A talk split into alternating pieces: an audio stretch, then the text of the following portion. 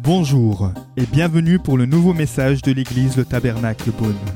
Pour plus d'informations sur nos activités, merci de visiter la page Facebook Église Le Tabernacle Beaune. Nous continuons notre série de messages intitulée Awake. C'est une série de messages sur le livre de Néhémie qui arrive bientôt à sa fin.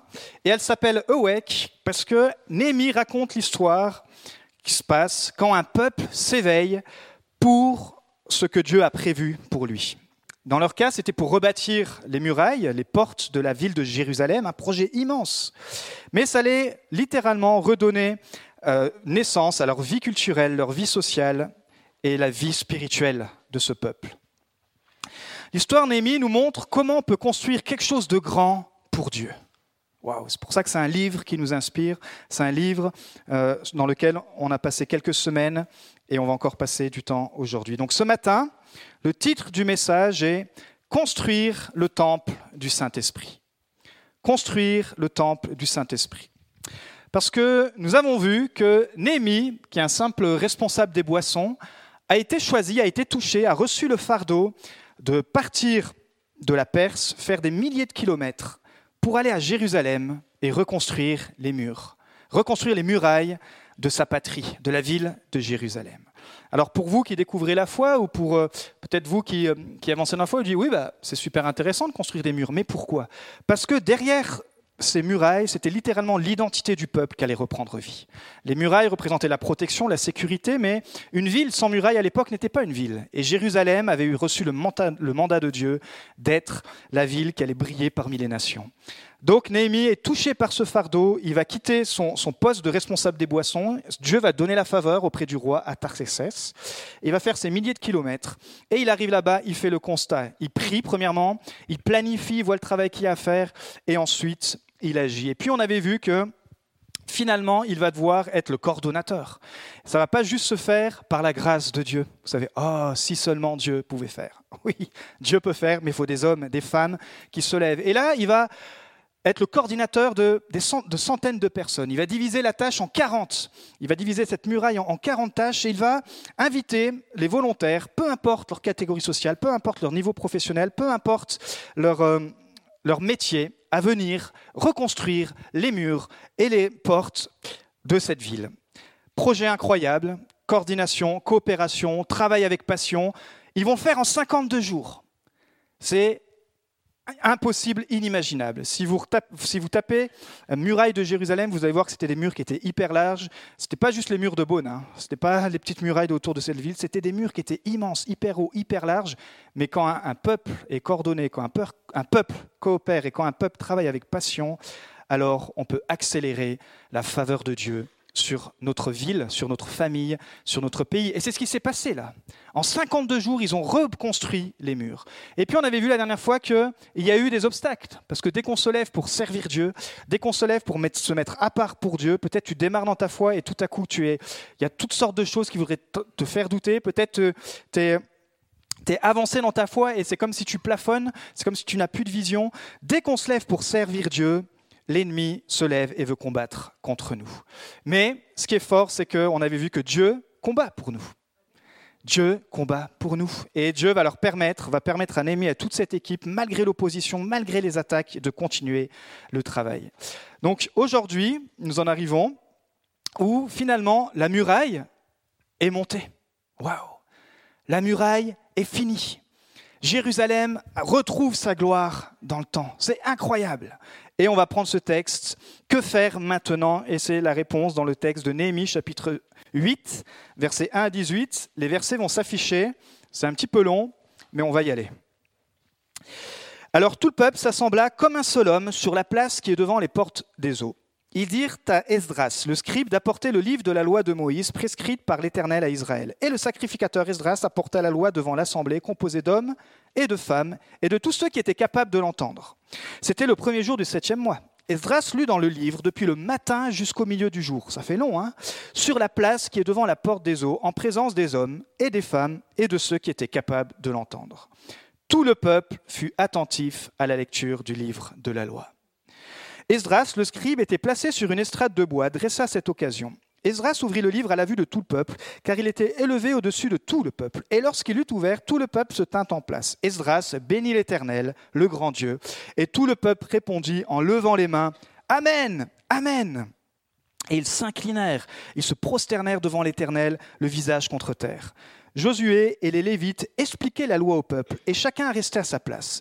Ils lisaient distinctement dans le livre de la loi de Dieu, et ils en donnaient le sens pour faire comprendre ce qu'ils avaient lu. Néhémie, le gouverneur, Esdras, le sacrificateur et le scribe, les Lévites qui enseignaient le peuple, dirent à tout le peuple ce jour est consacré à l'Éternel votre Dieu. Ne soyez pas dans la désolation et dans les larmes, car tout le peuple pleurait en entendant les paroles de la loi. Ils leur dirent, Allez, mangez des viandes grasses et buvez des liqueurs douces et envoyez des portions à ceux qui n'ont rien de préparé, car ce jour est consacré à notre Seigneur. Ne vous affligez pas, car la joie de l'Éternel sera votre force. On peut le dire ensemble ça, la joie de l'Éternel sera votre force. Les Lévites calmaient tout le peuple en disant Taisez-vous, car ce jour est saint, ne vous affligez pas. Et tout le peuple s'en alla pour manger et boire, hum, s'en aime bien, pour envoyer des portions et pour se livrer à de grandes réjouissances. Pas des petites, des grandes réjouissances. Écoutez pourquoi. Car ils avaient compris les paroles qu'on leur avait expliquées. Le second jour, les chefs de famille et tout le peuple, les sacrificateurs et les lévites s'assemblèrent auprès d'Esdras, le scribe, pour entendre l'explication des paroles de la loi. Et ils trouvèrent écrit dans la loi que l'Éternel avait prescrite par Moïse que les enfants d'Israël devaient habiter sous ses tentes pendant la fête du septième mois et proclamer cette publication dans toutes les villes et à Jérusalem. Allez chercher à la montagne des rameaux d'olivier, des rameaux d'olivier sauvages, des rameaux de myrrhe, des rameaux de palmier et des rameaux d'arbres touffus. S'en fait des rameaux pour faire des tentes comme il est écrit. Alors le peuple alla chercher des rameaux, et ils se firent des tentes sur le toit de leur maison, dans leur cour, dans les parvis de la maison de Dieu, sur les places de la porte des eaux et sur la place de la porte d'Éphraïm. Toute l'assemblée de ceux qui étaient revenus de la captivité fit des tentes, et ils habitèrent sous ces tentes. Depuis le temps de Josué, fils de Nun, jusqu'à ce jour, les enfants d'Israël n'avaient rien fait de pareil. Attention, il y eut de très grandes réjouissances. On lut dans le livre de la loi de Dieu chaque jour, depuis le premier jour jusqu'au dernier jour. On célébra la fête pendant sept jours. Waouh, un super festival. Et il y eut une assemblée solennelle le huitième jour, comme cela est ordonné. Seigneur, merci, car tu es le Dieu de la joie. Tu es le Dieu, Seigneur, qui nous donne cette force de puiser en toi, Seigneur. Merci, car tu construis en nous, Seigneur, le temple de ton Saint-Esprit. Ce matin, je prie que tu puisses encore agir. Nous t'ouvrons nos cœurs, Saint-Esprit. Amen. Il y a une véritable crise de l'ignorance biblique parmi les chrétiens. Beaucoup ne comprennent pas l'importance de la place de la Bible dans leur vie quotidienne. L'ignorance spirituelle les empêche de comprendre ce que Dieu a préparé pour eux. Le véritable réveil spirituel ne vient que lorsque les individus se détournent de leur langueur religieuse et de leur apathie morale pour se tourner vers Dieu dans la repentance et la foi. C'est ce que nous allons voir dans le chapitre 8. La muraille est rebâtie. Tout semble aller super bien. Mais Dieu interrompt le travail. Dieu interrompt le travail parce que le peuple n'est pas assez mûr pour se gouverner. Le peuple n'est pas assez mûr pour prendre en place euh, sa place dans cette ville. Ils avaient réussi cet exploit incroyable en 52 jours de, relever cette muraille. Ils avaient construit toute la partie matérielle, mais à l'intérieur, ils étaient vides. À l'intérieur, la présence de Dieu n'était pas encore là. Et c'est pour ça, c'est la phase 2 du projet de Néhémie. C'est d'éveiller le peuple à la présence de Dieu. Ok, maintenant notre ville est protégée, notre ville est bien gardée. Maintenant, il faut qu'il y ait un renouveau spirituel. Il était temps de construire le temple du Saint-Esprit dans leur vie. C'est pour ça que le titre de mon message ce matin, c'est Construire le temple du Saint-Esprit. Et là, on voit qu'il y a un, nouvel euh, intervenant qui s'appelle Esdras qui apparaît sur, euh, sur la scène. Et nous est dit dans Esdras 7.10, qui était Esdras? Esdras avait appliqué son cœur à étudier et à mettre en pratique la loi de l'Éternel et à enseigner ses prescriptions et règles en Israël. Esdras était revenu avec la première vague depuis la Perse jusqu'à Jérusalem pour reconstruire le temple le temple, c'est à l'époque, dans l'Ancien Testament, c'est là où on offrait des sacrifices, ce que Dieu avait demandé pour préparer euh, la venue du sacrifice parfait qui était Jésus. Mais voilà, c'était une image des choses qui allaient arriver. Donc Esdras, il a vu ce fardeau, il, il était descendu 13 ans plus tôt pour reconstruire le temple, pour remettre en place l'adoration. Mais ce renouveau n'avait pas duré. Parce qu'il lui manquait une équipe, et puis parce que le peuple était préoccupé, parce qu'il manquait les murailles. Donc à chaque fois, ils avaient peur d'être attaqués, à chaque fois, ils avaient peur, ils, étaient toujours distraits, le problème de la distraction. Mais maintenant que la muraille est rebâtie, le peuple pouvait se préparer à rebâtir spirituellement leur vie. Et c'est des questions qu'on peut se poser. Comment s'éveiller spirituellement ou vivre un renouveau, un réveil? Comment se construire ou se reconstruire spirituellement? Je ne sais pas où vous en êtes dans votre foi, mais moi je sais qu'il y a plus. Pour ma vie, je sais que je veux un renouveau spirituel. Pour ma vie, je crois qu'il y a la présence de Dieu qui a tellement encore plus à faire dans chacune de nos vies. On est très loin d'être arrivé à ce que Dieu a prévu pour chacun d'entre nous. Donc il faut mettre premièrement l'adoration en place, la Bible, et puis la joie au centre de notre vie. C'est ce que Esdras va entreprendre. Premier point ce matin, restaurer par l'adoration. Pour construire le temple du Saint-Esprit, il faut que tu sois restauré, premièrement, par l'adoration. Verset 6, Esdras bénit l'Éternel, le grand Dieu, et tout le peuple répondit en levant les mains, Amen, Amen.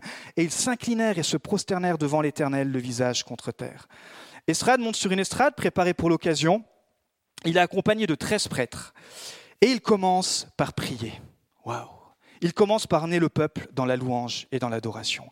Il commence à, diriger le peuple vers ce qu'il y a de plus important, vers Dieu. Je ne sais pas si vous avez remarqué, mais souvent on commence nos cultes par la prière. Souvent on commence nos cultes, même avant la louange, par une prière. C'est pour qu'on puisse recentrer notre attention sur le roi des rois, sur le Seigneur des seigneurs, sur le Jésus. Et le peuple va répondre à cette bénédiction, il va faire une prière de bénédiction, il va répondre d'un seul cœur, Amen, Amen. Ça veut dire ainsi soit-il. C'est une déclaration très forte. Je ne sais pas si par rapport aux chants qui sont chantés, dans votre cœur, vous êtes sceptique ou vous criez Amen. Parce que ça change tout au niveau de votre foi. Je ne sais pas si dans votre cœur, suite aux prédications, suite au texte, aux paroles, suite aux encouragements, vous dites Amen. C'est-à-dire une déclaration de foi, de dire oui, je crois dans ce que tu es en train de dire. Parce que ça va changer complètement ta vie spirituelle. Et ici, le peuple, il nous est dit, s'est réuni d'un seul, comme un seul homme. Imaginez-vous des milliers de personnes, et ils ont crié d'une seule voix l'unité. Ainsi soit-il. Amen, amen. Oui, Esdras, nous voulons la bénédiction de Dieu. Oui, Esdras. L'unité, c'est ce peuple qui est comme un seul homme. Souvent, la louange divise les gens dans l'Église. Si vous êtes nouveau dans l'Église, euh, vous n'avez pas ce, cet arrière-plan. Moi qui ai grandi dans l'Église, je peux vous dire que ça a toujours été un sujet controversé. Pour certains, c'est pas assez long, pour d'autres, c'est trop long. Pour certains, il faudrait prier en langue, pour d'autres, il ne faut pas prier en langue. Pour certains, il faudrait chanter tel chant, pour d'autres, il ne faut surtout pas chanter tel chant. franchement, depuis 39 ans, parce que j'ai littéralement euh, grandi dans l'église, j'en ai entendu et j'en ai entendu. Le son est trop fort, le style musical ne me plaît pas, le type de louange, etc. Vous savez, parfois, même dans la louange, je dis Ah, mais moi, j'aime les émotions. Ah, parce qu'il faut que, faut que ça touche mes émotions. Oui, Dieu utilise nos émotions, mais la louange, l'adoration, c'est bien plus que ça. La louange et l'adoration vient quand elle est unie avec une vision. Vous savez, chaque église est différente et Dieu donne au pasteur ou à chaque église locale sa propre vision, j'ai envie de dire, de la louange. Vous pourrez faire rien que dans Bourgogne, plusieurs églises, et vous verrez que chacun a sa façon d'interpréter la louange, parce qu'il n'y a pas un style prédéfini dans la Bible. C'est juste que suivant la saison, suivant l'Église, suivant les gens, suivant les poissons, suivant l'aquarium dans lequel euh, Dieu nous a mis pour atteindre les perdus, il installe un type d'adoration. Il n'y a pas une Église qui est moins bonne que l'autre, il n'y a pas une Église qui est mieux que l'autre. Mais la clé, c'est quoi? C'est d'être unis dans l'adoration. La clé, c'est d'être unis dans l'adoration. Et peut-être, pour certains qui nous rejoignent, vous dites, purée, mais votre louange, elle ne correspond pas avec la louange que j'ai toujours eu l'habitude d'entendre. Oui, je sais bien. Et pour d'autres, vous allez dire, ah bah purée, moi, vous n'avez pas d'autre à répondre. Je dis, ouais, mais la louange me retrouve complètement. Vous voyez, l'idée, en fait, c'est de laisser à côté un peu tous nos curseurs de préférence et dire, nous sommes unis.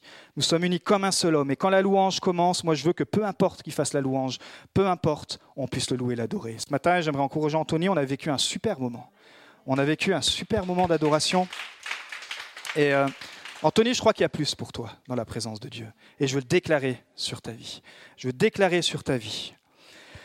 Les caractéristiques d'un cœur d'adorateur. Dieu nous dit qu'il siège au milieu des louanges de son peuple. Mais pour siéger, il faut qu'il y ait l'unité. Et c'est pareil dans tous les services. S'il n'y a pas d'unité, Dieu ne va pas siéger. On pourra faire une super musique peut-être même qui va impressionner, mais Dieu ne sera pas là. Et nous, on ne veut pas ça. Nous, on veut l'unité pour que Dieu siège. Caractéristique d'un cœur d'adorateur, ils s'inclinèrent, ils se prosternèrent. Waouh Je ne sais pas à quel état de cœur vous êtes venu ce matin. Moi, je suis venu en me disant, Seigneur, je veux incliner encore ma volonté. Je veux encore me prosterner devant toi, devant ta sagesse. Seigneur, j'ai tellement besoin, Saint-Esprit, que ce matin, tu puisses encore me révéler qui est Jésus. Cet, cet esprit d'adoration qui dit, Seigneur, en fait, je ne suis rien, j'ai besoin de ta grâce. Je regarde à ton amour et ta grâce. Nous l'avons chanté ce matin. Ça change complètement ta perspective de rentrer dans la présence de Dieu. Et j'aimerais vous encourager que cette Église, elle est vraiment... Euh, on, a, on, a, on a trois, quatre points forts. On a la louange, on a la prédication, on a les enfants, on a l'accueil. On a aussi la technique, par la foi, Amen, ça arrive. Nous sommes vraiment dans un temps de faveur, mes amis. Mais pour ce temps de faveur puisse on puisse rentrer pleinement dedans, il faut qu'on puisse continuer dans l'unité. Il faut qu'on puisse continuer dans cette adoration, et pas que seulement le dimanche, mais le dimanche après-midi quand vous êtes en famille, mettez des chants de louange, le lundi quand vous allez au travail, et maintenant sur Spotify, il y a tous les styles, il y a tous les, toutes les langues, vous pouvez chanter, chanter en langue pour ceux qui sont baptisés du Saint-Esprit. Vous savez que le projet WEC est venu, moi je parle beaucoup en langue dans la voiture, et il est venu alors que je chantais en langue dans la voiture, et tout à coup, j'ai eu ce projet qui est venu.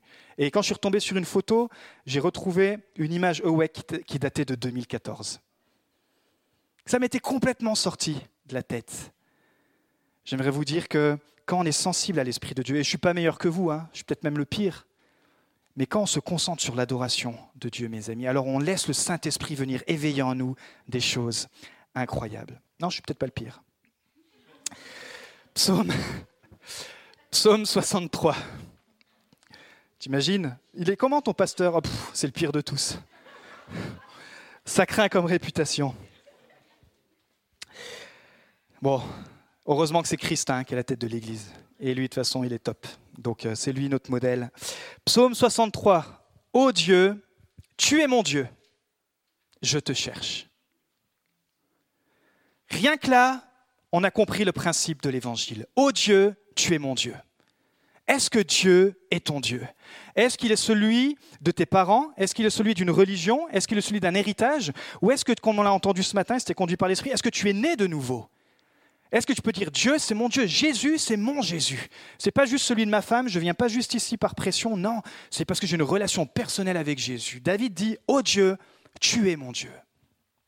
Je te cherche, mon âme a soif de toi, mon corps soupire après toi, dans une terre aride, desséchée, sans eau. C'est pourquoi je t'ai contemplé dans le sanctuaire pour voir ta force et ta gloire, car ta bonté vaut mieux que la vie. Mes lèvres célèbrent tes louanges, ainsi je te bénirai toute ma vie. Je lèverai mes mains en faisant appel à toi.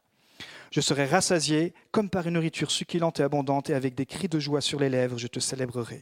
Lorsque je penserai à toi sur mon lit, lorsque je méditerai sur toi pendant les heures de la nuit. Voilà, très brièvement, un texte qui parle de l'adoration. Ça commence par ta relation personnelle avec Dieu, ça commence par avec l'intention de chercher Dieu, je te cherche le matin, au soir, Seigneur. C'est ça l'adoration, c'est pas juste des chants, c'est la disposition de mon cœur. Je suis peut-être pas au top, mais je te cherche, mon Dieu. Il dit, là, David, quand il écrit, il était dans le désert, il était perdu, il était poursuivi dans un désert. Et tout ce qu'il trouve à faire, c'est tourner son cœur vers Dieu. Peut-être est en un désert spirituel, peut-être est en un désert financier, peut-être est en un désert, un désert relationnel. J'aimerais te dire que ces ruines peuvent reprendre vie quand tu te mets à chercher Dieu, quand tu te mets à rechercher Jésus-Christ et dire Seigneur, tu es mon Dieu, je te cherche de tout mon cœur. Et il dit en fait, je lèverai mes mains. Parce qu'on se dit, mais pourquoi dans l'Église on nous demande de lever les mains? Vous savez que quand tu lèves les mains, ça veut dire Seigneur, j'ai les mains vides et j'attends que tu viennes me remplir. C'est un signe, tout simplement un signe d'humilité. Ce n'est pas juste un truc religieux qu'on fait. C'est derrière, c'est dire Seigneur, viens remplir ma vie. Je reconnais, je reconnais que j'ai besoin de toi. Et c'est pour ça qu'on lève les mains, dire Seigneur, j'ai les mains vides, je n'ai rien. Tout ce que j'ai besoin vient de toi. Waouh, tout ce que j'ai besoin, Seigneur, vient de toi. Ça, c'est l'adoration. Et la prière d'Esdras va éveiller le peuple à l'adoration. L'adoration, c'est ce qui compte le plus pour nous. Vous savez, il est dit dans ce texte, Romains 12, 1, Je vous encourage donc, frères et sœurs, par les compassions de Dieu, à offrir votre corps comme un sacrifice vivant, saint, agréable à Dieu. Ce sera de votre part un culte raisonnable. Comment rendre un culte à Dieu? Offre, ton cœur. Paul reprend l'image de l'Ancien Testament où on offrait des animaux, et avec ces animaux, il y avait les sacrifices de culpabilité, et ça permettait de garder la relation avec Dieu. Mais Christ a donné sa vie sur la croix, et il est devenu le sacrifice parfait. Il dit maintenant, offre-toi, offre ton temps, offre ta vie comme un sacrifice. Et ça, c'est un culte raisonnable.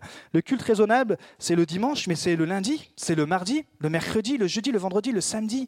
Qu'est-ce que tu fais avec tes mains?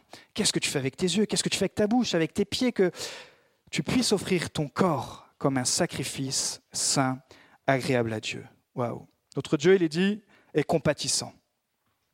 Et je crois que grâce à la compassion de Dieu, une des manières d'offrir notre corps comme un sacrifice raisonnable, Jésus le dira aux religieux de l'époque, il dit, mais va d'abord pardonner ton frère avant de venir au temple. Il avait discerné que parmi les religieux, il y avait beaucoup de connaissances, mais très peu de pratiques. Et il dit là, je vois que tu as quelque chose, si tu as quelque chose avec ton frère, si tu es en, relation tendue avec ton frère, déjà va demander pardon et après viens adorer. Waouh, une église qui est bâtie sur le pardon. Parce que quand on arrive à pardonner, c'est qu'on a compris le pardon de Christ. Et quand on comprend que nous-mêmes, on est impardonnable, mais que Christ nous a pardonné, petit à petit, on peut pardonner. Alors, il y a des choses qui sont plus dures à pardonner que d'autres. On est d'accord, on est sur l'échelle du pardon. Mais j'aimerais te dire que c'est un des premiers piliers pour construire le Saint-Esprit dans ta vie. C'est d'apprendre à recevoir que tu es pardonné de Dieu et que tu peux pardonner. Vous savez, Jean-Baptiste, il voit Jésus et dit, il faut qu'il grandisse et que je diminue. Il faut qu'il grandisse et que je diminue. Voilà comment offrir un sacrifice à Dieu que Jésus grandisse dans ta vie, que Jésus grandisse dans tes pensées, que Jésus grandisse dans ton planning, que Jésus grandisse dans ta famille. Il faut qu'il grandisse et que je diminue. Vous savez, quand je suis allé en Corée l'été dernier, ce que j'ai retenu de cette église de plus de 30 000 membres, au plus que tous les bâtiments, machin, tout ça, et plus que le nombre de personnes incalculables qui servaient, ce que j'ai retenu, c'est que eux, ils ont compris un des principes du réveil. Ils adaptent leur vie à la vie aux activités spirituelles. Nous, en Europe, et on discutait de ça avec mon frère aussi en Norvège, on a ce problème. On fait notre planning, notre vie séculière, et ensuite on donne les miettes à Dieu. Ah bah ouais, bah, oh non, il y a l'église, ah bah j'avais complètement oublié. En Corée, ils ont compris un principe, et c'est comme ça qu'il y a un réveil qui est incroyable et qui, et qui a explosé. Et comme tous les réveils qui explosent, c'est quand j'adapte premièrement mon planning à la vie spirituelle, pour que Dieu ait plus de place. Vous savez, j'ai grandi dans les réunions. Et j'aimerais dire aux parents, euh, j'étais un bébé, je participais aux réunions, j'allais aux réunions le mardi, j'allais aux réunions le dimanche, les, parents nous emmenaient dans les conférences, dans les, dans les dans tout ce que vous voulez. Et est-ce que je suis traumatisé? Attention à ce que vous allez dire.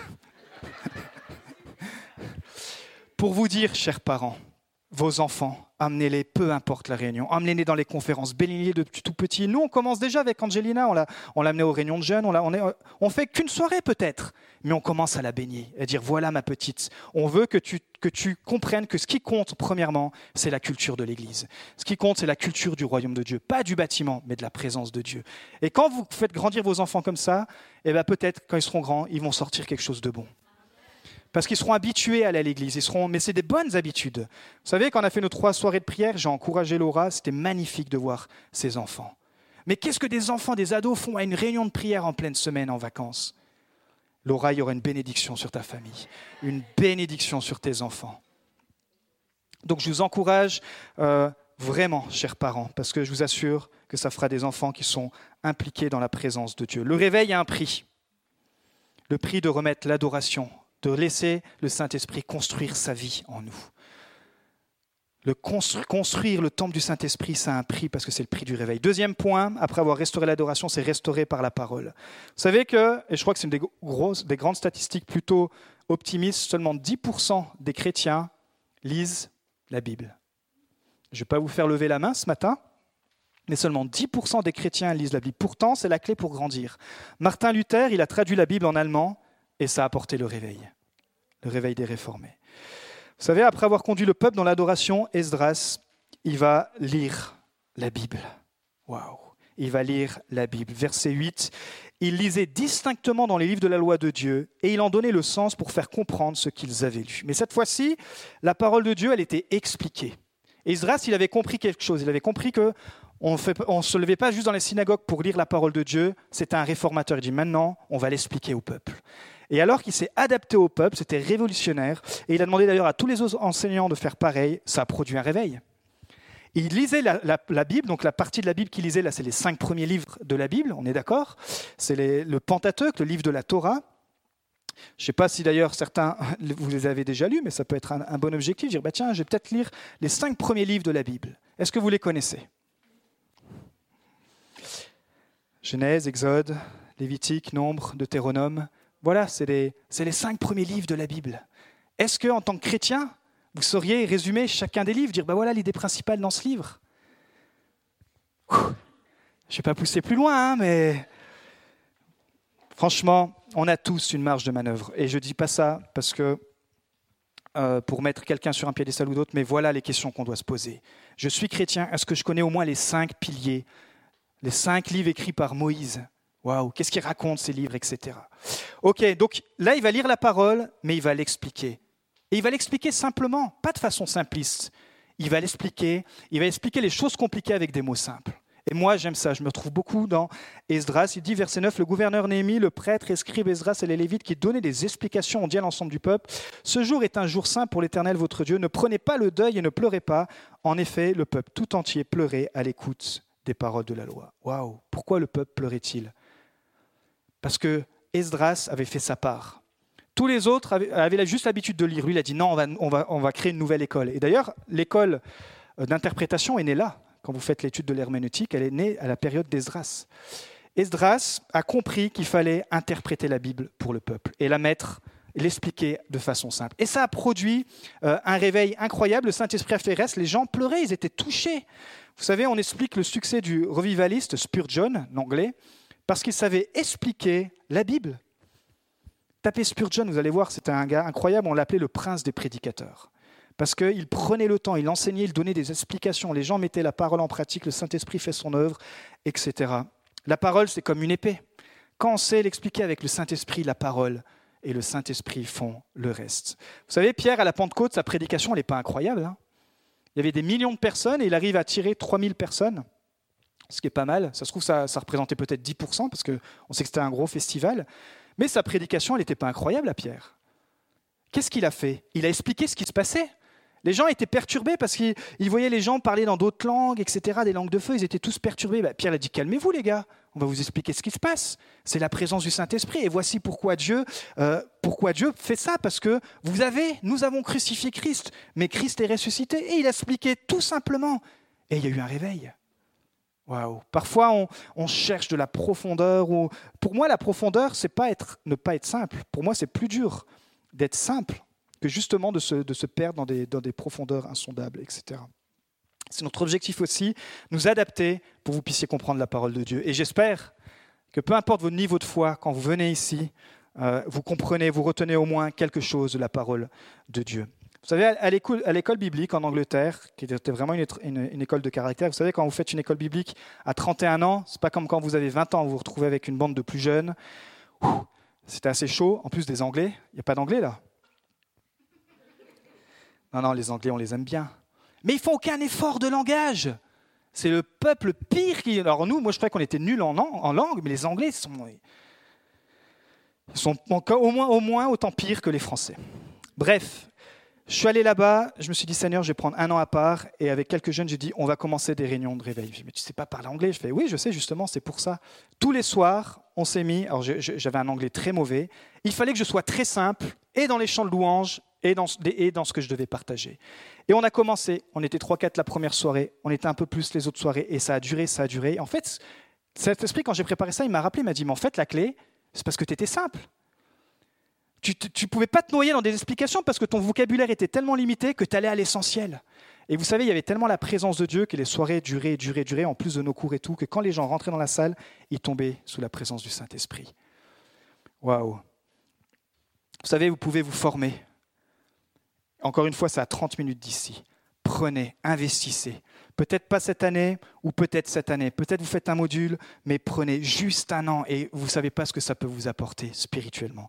Ça peut vraiment consolider votre foi. Vous savez, si chacun appliquait déjà les versets qu'il comprend, au lieu de débattre sur ceux qu'il ne comprend pas, ça changerait tout.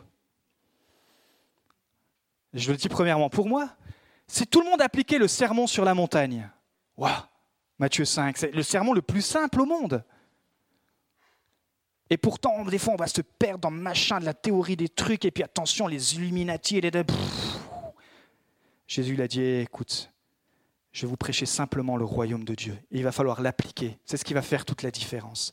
Prenez peut-être le temps, c'est une clé. Commencez par relire le sermon sur la montagne et essayez de l'appliquer concrètement à votre vie. Si vous n'avez pas de Bible, prenez une Bible et lisez ce sermon sur la montagne pendant une semaine, deux semaines, trois semaines, peut-être un mois.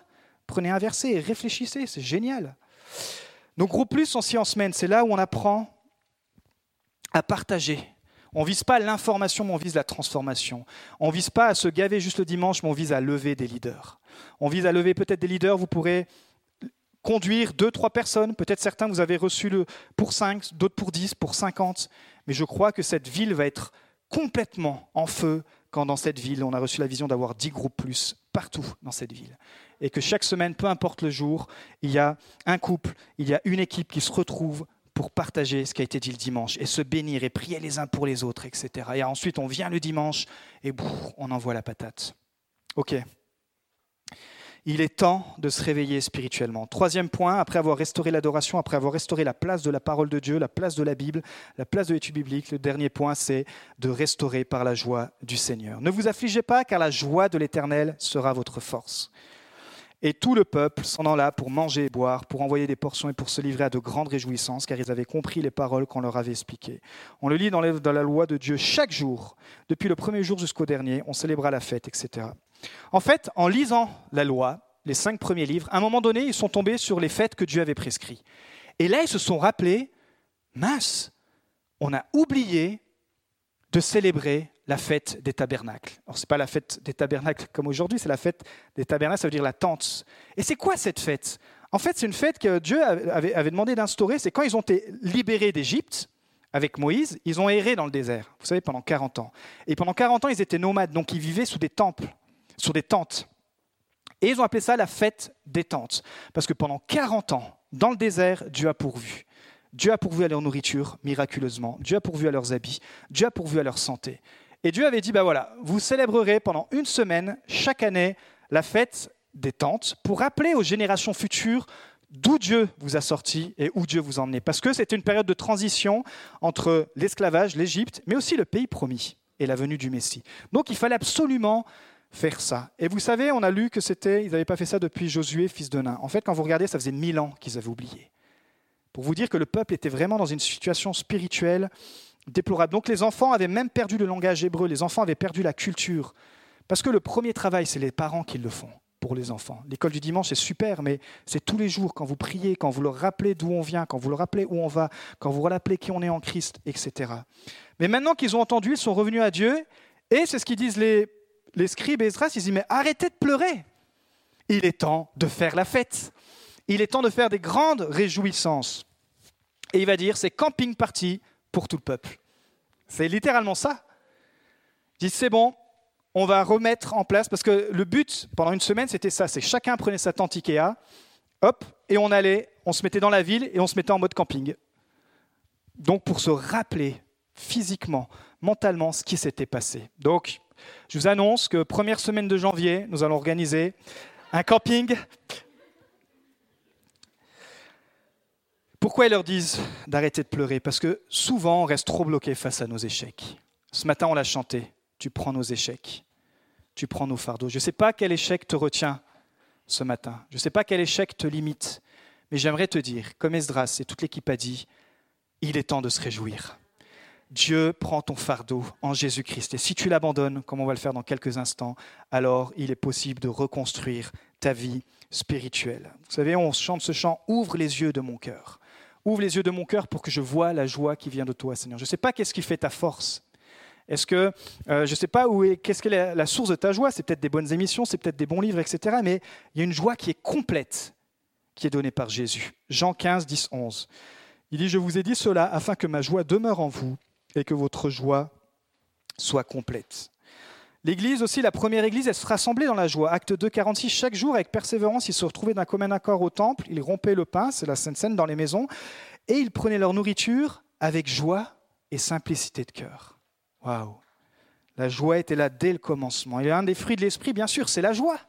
D'ailleurs, dans les actes des apôtres, il nous est dit que quand ils rencontraient les gens, acte 13, 52, dit aux disciples, ils étaient remplis de joie et du Saint-Esprit.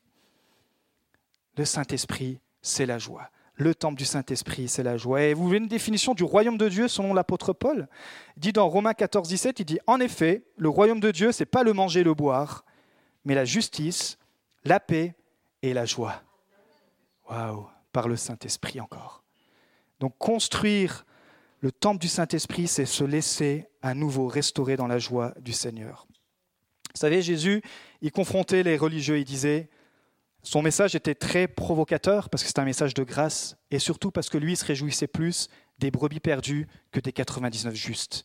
Et il disait voilà le but de la mission, voilà le but de l'Église, c'est d'aller toucher les nouveaux, c'est d'aller toucher ceux qui sont perdus. Il dit il y a plus de joie pour quelqu'un qui était perdu et qui est retrouvé que pour tous ceux qui se croient justes.